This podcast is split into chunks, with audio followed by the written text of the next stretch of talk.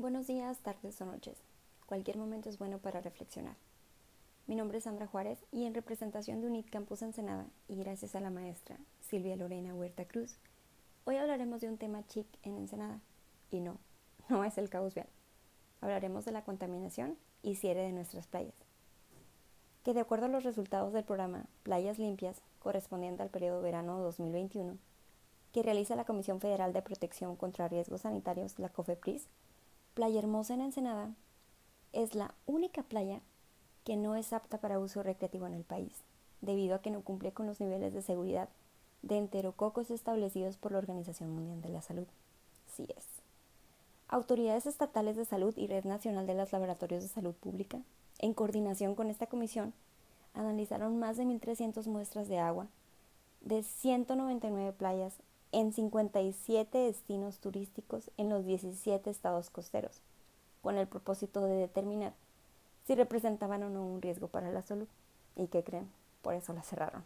Así es, pues Playas de Ensenada es la más contaminada del país.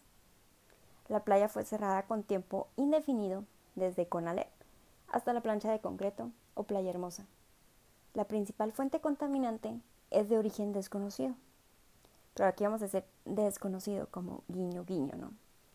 Lo único que saben las autoridades municipales es que las aguas negras bajan por el arroyo El Gallo, sí, sí es el gallo el que está terminando la calle Esmeralda, el cual desemboca a un costado de Playa Hermosa. Las autoridades están buscando una toma clandestina donde están tirando aguas negras y residuos industriales. Pero también cabe señalar que esta investigación lleva desde el año 2017 no sé si recuerden que también fueron clausuradas nuestras playas.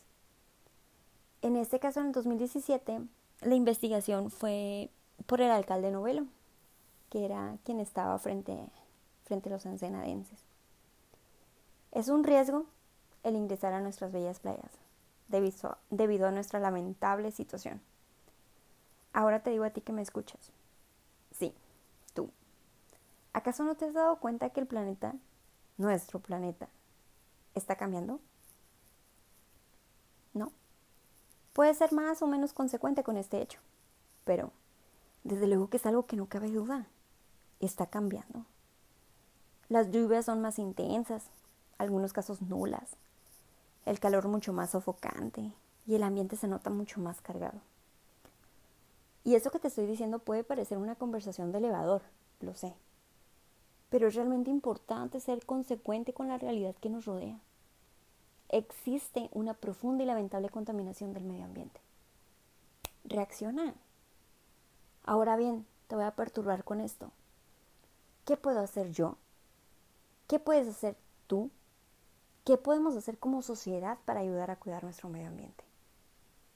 Bueno, pues existen, y eso sí, a título personal, muchos cambios en conducta que pueden ayudar enormemente a nuestro maltratado municipio. ¿Y por qué no? Mundo. Pequeños gestos que tienen grandes repercusiones. ¿Como cuáles? Vamos a decir. Bueno, puede ser la reducción de uso de plástico. Compra tu botella reutilizable. Hazlo multiusos. Para agua, para licuado, para jugos, qué sé yo. Lleva tu termo al café. Incluso te hacen descuento cuando lo llevas. El reciclaje. Separa tu basura, haz compostas con tus desechos orgánicos. Lleva centros de acopio tus, tus baterías viejas. Los chicos de la universidad locales les dan un buen uso. Incluso les dan una segunda vida. Reutiliza envases. Usa transporte público. Ahora con los caos viales por mantenimiento y modernización de nuestra Ensenada, te invito a usarlo. Ahorras dinero, luchas por la contaminación, tienes tiempo de contestar tus correos, tus WhatsApp, no sé, echar al chisme por ahí. Y lo más importante, renuevas tu chip de la humildad. Tómalo en cuenta.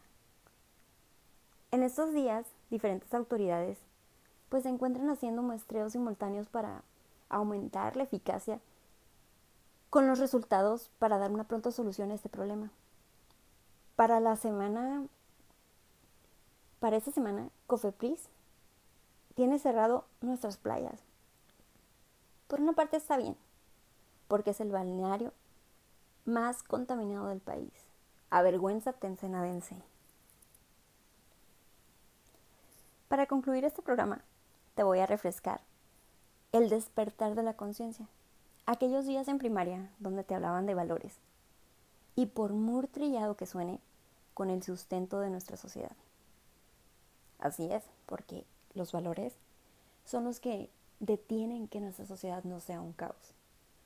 Y si piensas que es un caos, ponte a reflexionar quiénes son tu entorno. Ahora bien, los valores ambientales. ¿Qué son? Tener valores no es otra cosa que aquellos principios y cualidades positivas que nos definen a las personas. La empatía, el compromiso y la humildad son algunas de ellas. Una sociedad sin valores sería un auténtico caos, pues estos son muy importantes para la convivencia. Pero no solo se trata de que nuestros valores vayan enfocados a una forma con las que los relacionamos con el resto. También es necesario tenerlos en nuestro entorno con el medio ambiente. Ahora, los valores ambientales hacen referencia a la conducta que tienen las personas con el medio ambiente. Vienen determinadas por actuaciones positivas destinadas a hacer uno de nuestros recursos naturales una forma responsable. De esta manera, conservarlos, mantenerlos, protegernos, hace nuestro entorno mejor. ¿Qué le vamos a dejar a nuestros hijos, a nuestros nietos? Tu maestro, ¿qué le vas a dejar a tus alumnos?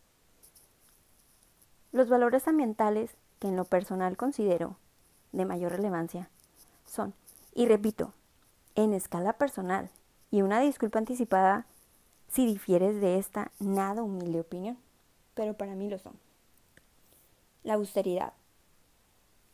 Ser consciente con el consumismo y nuestros residuos, nuestras necesidades diarias.